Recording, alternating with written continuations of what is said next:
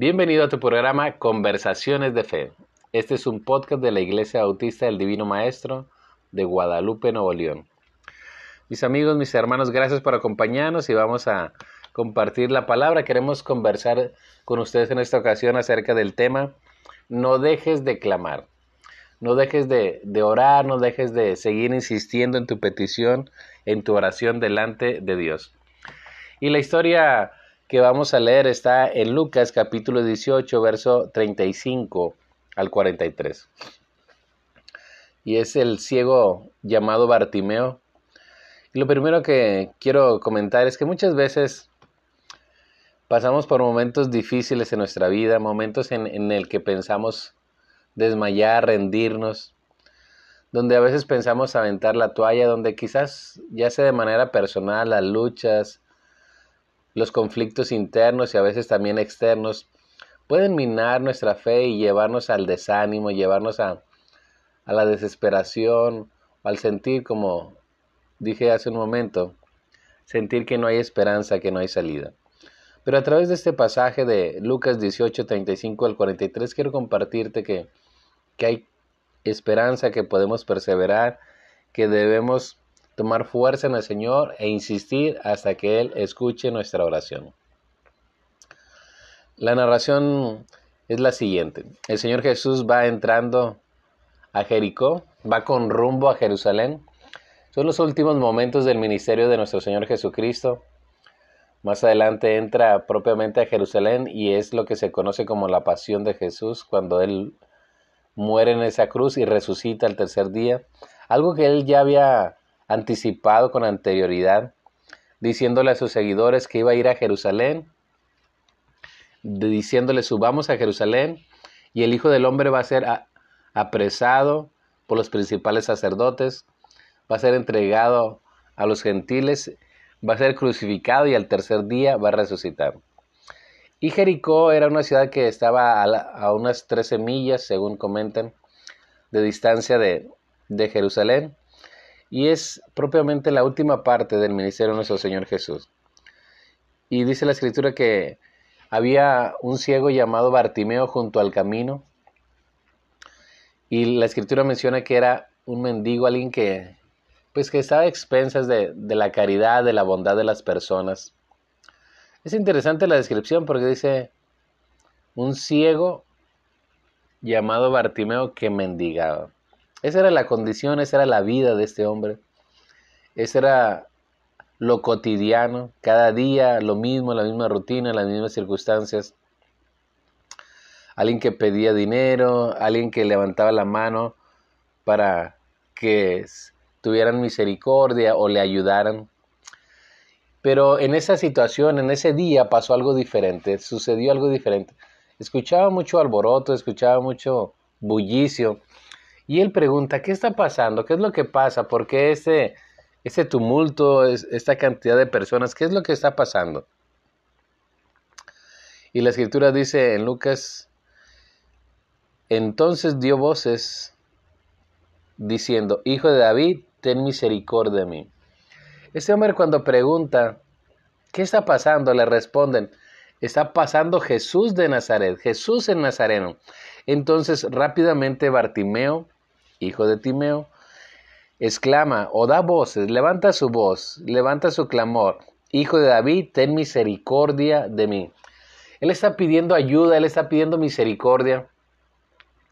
Estaba acostumbrado a pedir limón, estaba acostumbrado a extender la mano, pero aquí levanta la voz, levanta su oración. Por eso es un clamor, dice que levantando la voz decía, Hijo de David, ten misericordia de mí.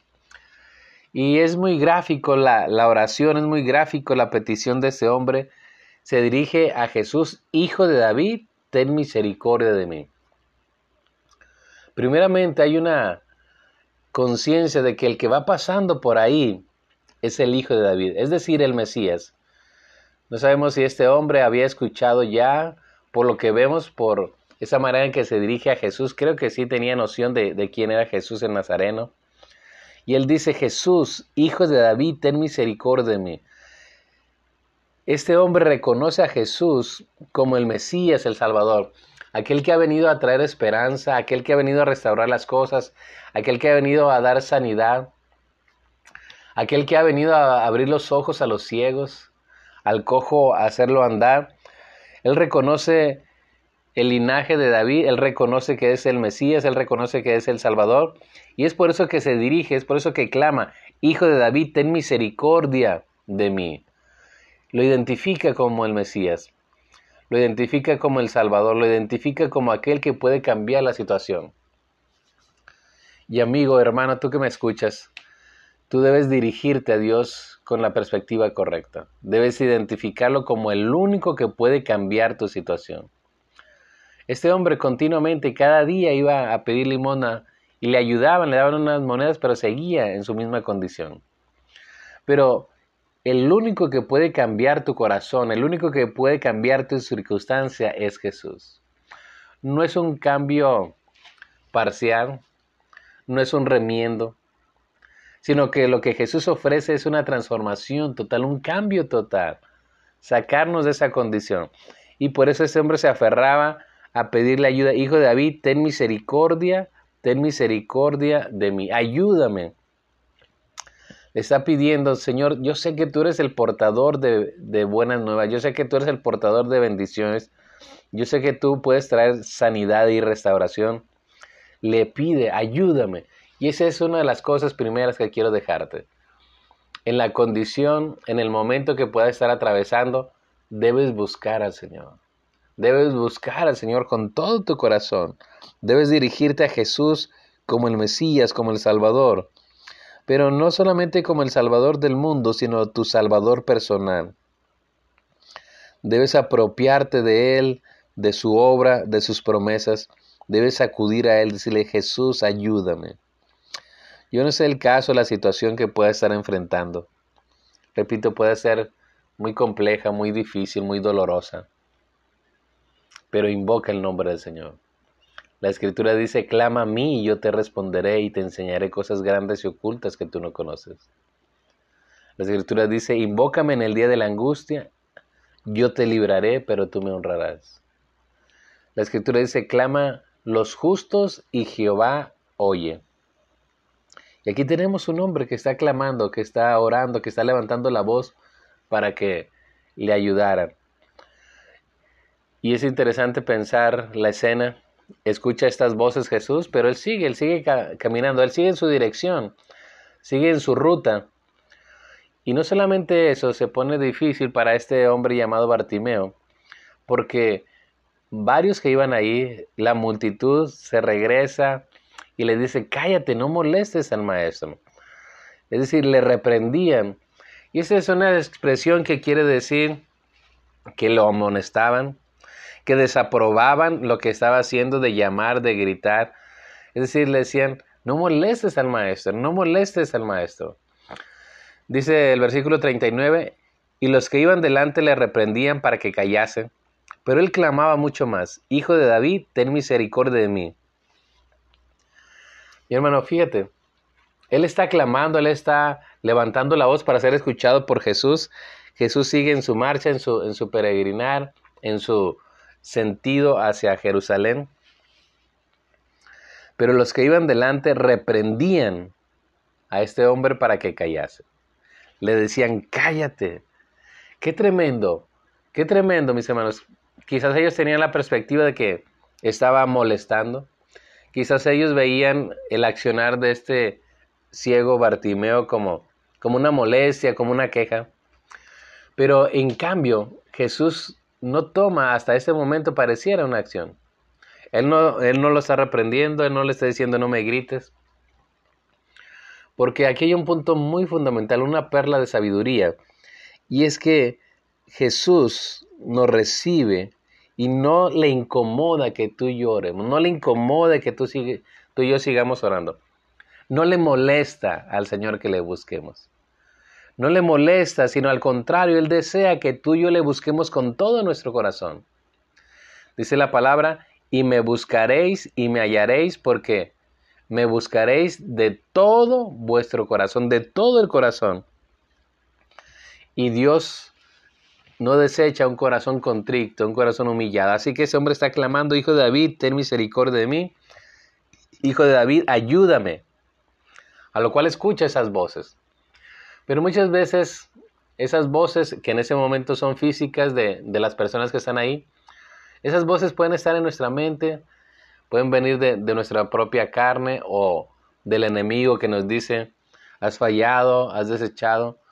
O incluso te pueden estar diciendo, el Señor no te escucha, el Señor no te va a recibir, el Señor te ha, te ha abandonado, te ha desechado. Pero lo que resalta el escritor es que este hombre clamaba mucho más, pero él clamaba mucho más. No hizo caso a esas voces, y qué bueno que no hizo caso a esas voces, sino al contrario, clamaba más fuerte, clamaba mucho más. La primera ocasión se dirige Jesús, hijo de David, ten misericordia de mí. Pero ahora levanta un poco más la voz, clama más fuerte. Hijo de David, ten misericordia de mí. Hijo de David, ten misericordia de mí. Así que mi hermano, te invito a que tú no desmayes. Te invito a que lo sigas intentando. Te invito a que tú sigas perseverando en esa petición.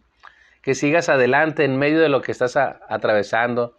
Sea una crisis personal, una crisis matrimonial, una crisis económica, Sigue orando, sigue buscando el rostro de Dios, sigue clamando.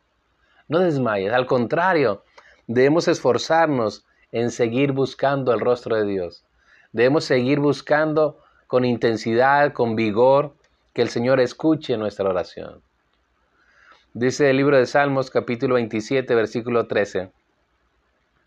Hubiera yo desmayado si no creyese que veré la bondad de Jehová en la tierra de los vivientes. David en ese Salmo 23 termina diciendo, hubiera yo desmayado. Es decir, yo hubiera desmayado si no creyese que veré la bondad de Jehová en la tierra de los vivientes. Lo que sostiene, lo que alienta, lo que anima a David en medio de la prueba, en medio de la dificultad, es la bondad de Dios.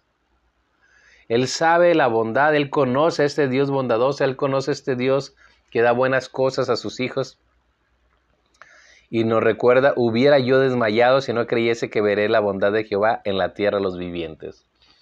Y nos anima, aguarda Jehová, espera Jehová, esfuércete, aliéntese su corazón, aliéntese su espíritu. Y mi amigo, eso es lo que debemos recordar. Muchas veces esas voces que quieren callarnos es de que Dios te ha abandonado, vienen a decirnos es que tú has fallado. Recuerda la bondad de Dios recuerda su amor. Y la bondad de Dios está registrada a lo largo de la escritura. Pero ahí, en la cruz del Calvario, Jesús mostró su amor para con nosotros. En esto consiste su amor. No en que nosotros hayamos amado a Dios, sino en que Él nos amó primero. Y estando en nuestra condición, Dios nos amó.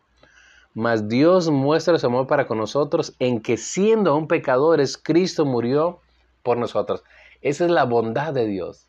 La máxima bondad de Dios es Jesús. Él nos dio a su Hijo. Él nos dio a su Hijo. Y el apóstol Pablo nos dice que si no escatimonia a su propio Hijo, si nos dio lo más valioso que es su Hijo, ¿cómo no nos dará con Él también todas las cosas que necesitamos? Así que mi hermano, desde la condición, desde el valle de sombra que estés atravesando, desde la tormenta, desde ese desierto, recuerda la bondad de Dios. Descansa en la bondad de Dios, fortalécete en la bondad de Dios y no desmayes. Quizás a veces sentimos que nuestras oraciones no, no pasan del techo, que el cielo está cerrado, que no hay nadie a nuestro alrededor, pero el Señor está ahí, su presencia va contigo, así que sigue clamando, sigue intercediendo, sigue buscando los beneficios y la bondad del Señor, pero sobre todo descansa en la bondad de nuestro Dios. Hubiera yo desmayado si no creyese que veré la bondad de Jehová en la, en la tierra de los vivientes. Aliéntese tu corazón en las fuerzas del Señor. Así que este hombre no desmaya, este hombre no se deja vencer por esas voces que le dicen, cállate, sino al contrario levanta más la voz y después pasa algún momento Y Jesús manda llamarle, manda llamarle a este hombre. Lo acercan a Jesús, lo, lo ponen en la presencia del Señor. Jesús entonces deteniéndose mandó traerle a su presencia y cuando llegó le preguntó diciendo, ¿qué quieres que te haga? Y él dijo, Señor, que reciba la vista. Es interesante, él estaba acostumbrado a pedir dinero, pero cuando Jesús le pregunta, ¿qué quieres que te haga? ¿Qué necesitas? ¿Qué quieres que te haga? La respuesta de este hombre, Señor, que reciba la vista. Se dirige a Jesús como hijo de David primeramente, pero ahora lo reconoce como el Señor. Jesús es el Señor, Jesús es Dios. Él es el verbo encarnado. Él es el hijo de David. Él anduvo haciendo bienes, sanando y libertando al hombre. Y uno de estos casos que es de bendición es a este hombre llamado Bartimeo. Señor, que reciba la vista. Lo que también es de resaltar es que este hombre tiene una confianza, tiene una seguridad. Dice, Señor, que reciba la vista, dame la vista. No duda de que Jesús lo puede hacer. No duda, sino al contrario, tiene fe, tiene certeza. Jesús, Señor, dame la vista. Y lo maravilloso es que Jesús le responde, Jesús le dijo, recíbela, tu fe te ha salvado. Recíbela, tu fe te ha salvado. Por eso te mencionaba que el único que puede cambiar tu situación, el único que puede cambiar tu condición para bien es Jesús. Pero tienes que clamar, tienes que ir a Él, tienes que tener fe. En otras palabras, tienes que abandonarte en los brazos del Señor Jesús. Tienes que descansar en Él. Muchas veces hemos intentado el cambio, muchas veces hemos intentado salir de nuestra situación, de ese pozo, por nuestras fuerzas, pero hemos fallado, quizás por algún tiempo lo hemos dejado, pero después volvemos a lo mismo. Necesitamos que Jesús toque nuestro corazón, necesitamos que Jesús cambie nuestras vidas, necesitamos un cambio total que solamente Jesús puede hacer. Jesús le dijo, recíbela, tu fe te ha salvado. Y cuando Jesús dice esas palabras, y luego vio, enseguida, en ese momento, ese hombre empezó a ver esos ojos que no tenían esa función, no tenían esa vitalidad, ahora son abiertos y puede ver, puede ver a su Señor, puede ver a Jesús ahí, puede ver a la multitud, puede ver todo lo que está ahí y enseguida, enseguida él pudo ver. Ante la voz, ante la palabra de Jesús, Bartimeo pudo ver, ese ciego, ese ciego puede ver, porque nada hay imposible para nuestro Dios, porque para Él todo le es posible. Pero cuando este hombre recibe la vista, dice, y le seguía glorificando a Dios. Recibe la vista, pero él sigue caminando con Dios. Eso nos muestra que no solamente quería la bendición, sino que quería agradecerle a aquel que le daba la bendición. Muchas veces tú y yo podemos estar en un momento de apremio, orar, ayúdanos Dios, y a veces hasta le prometemos algo. Y Dios nos responde en su bondad, en su misericordia. Pero cuando tenemos la bendición, cuando tenemos lo que queremos, a veces nos olvidamos de Dios. Pero Bartimeo no. Bartimeo seguía a Jesús, seguía en el camino, quería ser un seguidor de Jesús. Ese hombre que antes era ciego, ahora quiere seguir a Jesús y quiere alabar el nombre de Dios. Y no solamente eso, sino que todo el pueblo, cuando vio aquello, dio alabanzas a Dios. Al ver la sanidad que Dios hace en la persona de, de Bartimeo, que le devuelve la vista, la gente cree. Es un testimonio. Bartimeo se convierte en un testimonio de luz, de esperanza. Ese hombre que tenía esa ceguera ahora puede ver y puede convertirse en un testimonio para las demás personas. Mi amigo, ¿con qué nos quedamos de esta historia? Quizás tú estás en un momento de apremio y estás pensando aventar la toalla.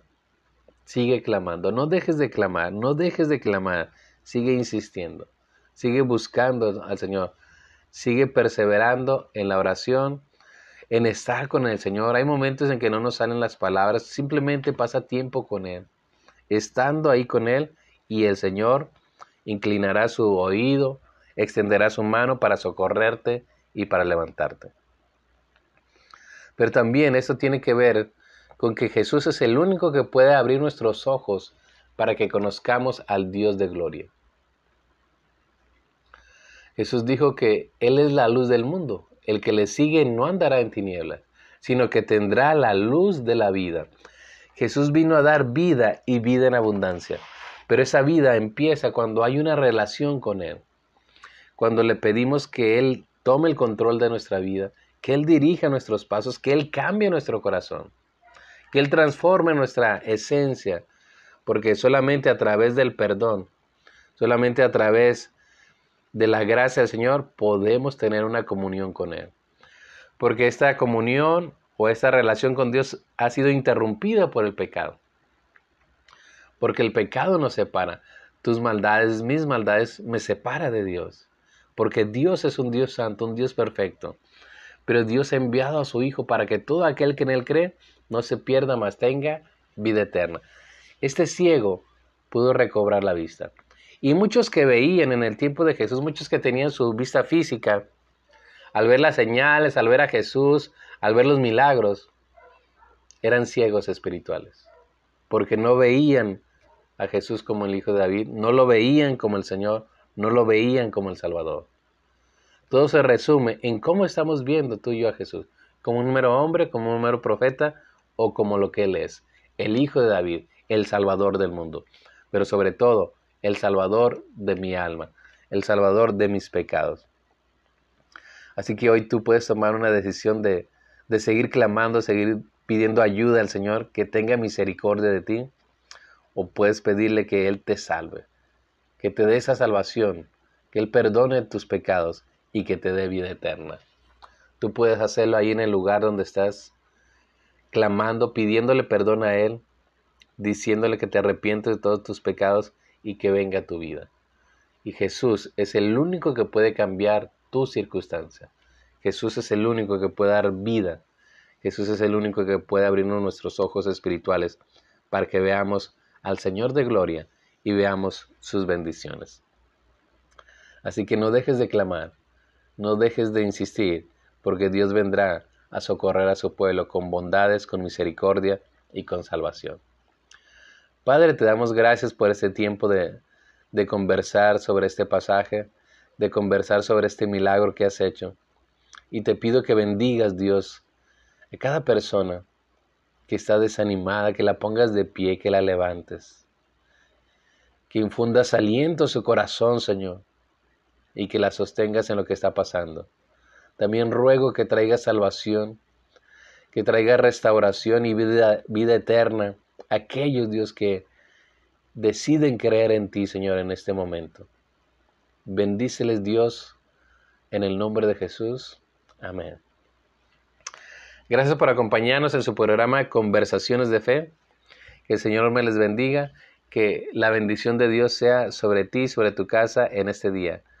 Muy buenas tardes y nos vemos hasta la próxima. Dios te bendice.